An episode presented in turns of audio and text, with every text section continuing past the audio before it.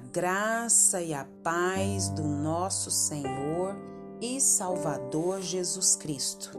Aqui é Flávia Santos e bora lá para mais uma meditação.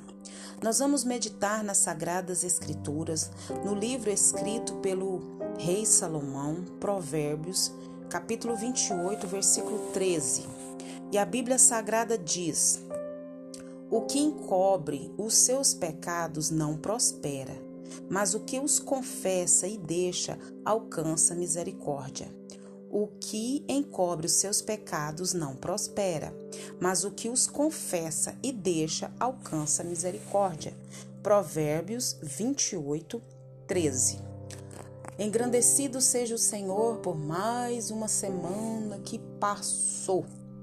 Glória a Deus, aleluia, pela semana que passou. E agradecemos a Deus por essa semana que já se iniciou no dia de hoje. Agradecemos a Deus pela sua vida, pela nossa vida, pela vida dos nossos. Agradecemos pelo pão de cada dia, pelas vestes, pelos calçados. Agradecemos a Deus pelo nosso sustento financeiro.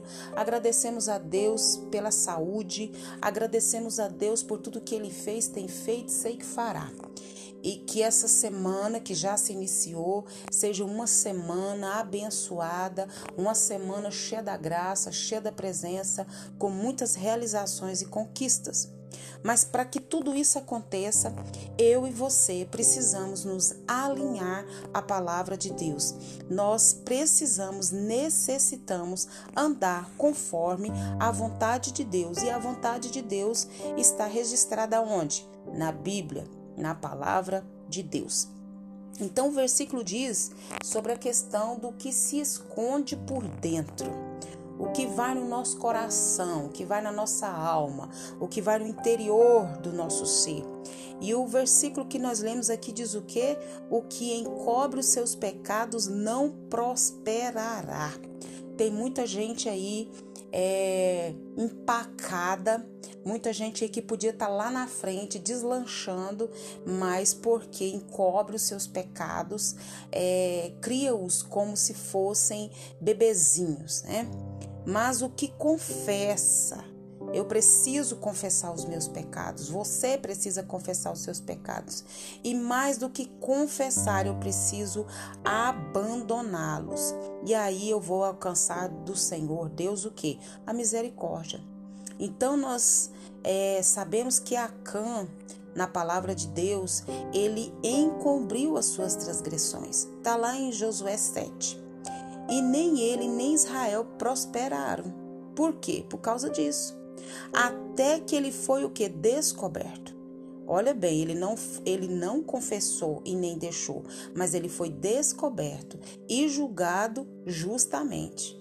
Se Acã ele tivesse confessado voluntariamente o seu pecado e o tivesse abandonado, ele teria sim alcançado a misericórdia. Muitos estão dispostos até a confessar o seu pecado, pelo menos de alguma forma mas poucos estão dispostos a abandoná-lo.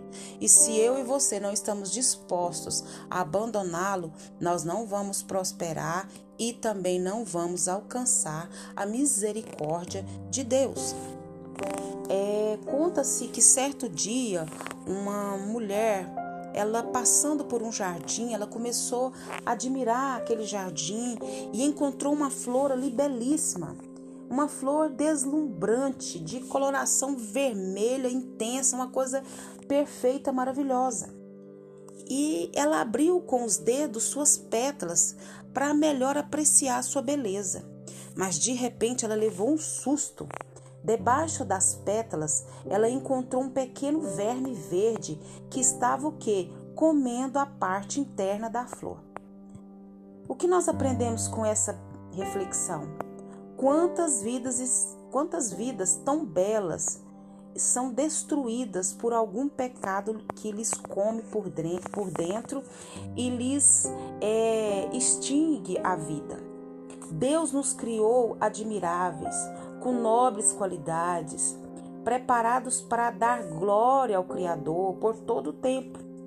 Muitos, porém, frustram-se por quê? Por não conseguir desenvolver todo o potencial de sua vida com Cristo.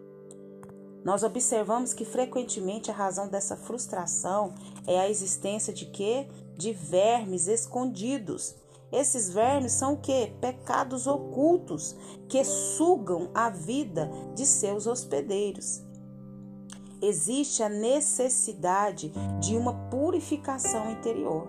Aquele que confessa e deixa, esse alcança misericórdia e prospera. No entanto, muitos deixam que alguma inveja, é o sentimento do medo, o sentimento da malícia, isso são os vermes, ou a rebelião domina o seu coração, e até que ficam o quê? Arruinados. Vão deixando esses sentimentos malignos tomarem conta do seu coração, da sua alma, e isso vai comendo, vai corroendo, vai te apodrecendo e vai trazendo o que? Mau cheiro. Não há como produzir fruto se o verme do pecado nos come as entranhas. Guardemos o santuário interior da nossa alma livre de todos esses parasitas, para que eles não impeçam que a nossa vida dê os frutos que deveriam dar. Então eu e você temos a consciência desses parasitas. Ah, eu citei algumas aqui: inveja, tem gente que é invejoso, tem inveja da roupa, do cabelo, do jeito de andar, do jeito de falar, do jeito de vestir. Às vezes tem dom, é, tem inveja do dom, tem inveja do talento e de tantas outras coisas mais.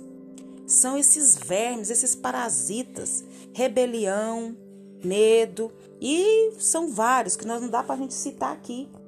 Nós não podemos deixar que esses vermes do pecado venham nos consumir. Mas nós precisamos o que? Purificar, santificar o santuário interior da nossa vida. E todos esses parasitas nos livrar dele, para que eles não impeçam que a nossa vida dê o quê? Dê frutos que devam dar. Para que a beleza de Cristo em nós não seja destruída. Eu costumo dizer que quando a pessoa começa a deixar o pecado dominar, começa a deixar os parasitas dominar, a pessoa fica encardido, o semblante fica encardido, porque está deixando ser contaminado pelos vermes, pelo pecado. Se conservamos nosso coração exclusivamente para o Senhor, alegraremos com o bom perfume de Cristo. A vida dos que estão ao nosso redor e não cessaremos de quê? De dar fruto, que é o que nós precisamos fazer. O pecado que se aninhar em nosso coração nos corre, vai nos corroer por dentro. Por isso, nós precisamos fazer o que? Uma limpeza, mediante o que? O arrependimento, a confissão e o abandono das velhas práticas que nos afastam de Deus. Eu e você sabemos. E nós precisamos pedir o Espírito Santo de Deus que nos ajude. Nós não podemos deixar que o pecado, que os parasitas, que os vermes venha destruir a nossa intimidade com Deus e nós deixarmos de exalar o bom perfume de Cristo e dar os frutos que o Espírito Santo de Deus continue falando aos nossos corações. Pai, em nome de Jesus, queremos pedir ao Senhor perdão dos nossos pecados, das nossas fraquezas, das nossas iniquidades. Quantos vermes, Pai, nós estamos deixando entrar no nosso coração e nos contaminar com a falta do perdão, com a falta do amor, com a falta da compreensão, com a inveja, com o medo, oh meu Deus, com o orgulho, com a avareza. Pai, em nome de Jesus nós clamamos, nós suplicamos, Pai, que o teu Espírito Santo venha trazer à nossa memória até aqueles pecados que já caíram no esquecimento.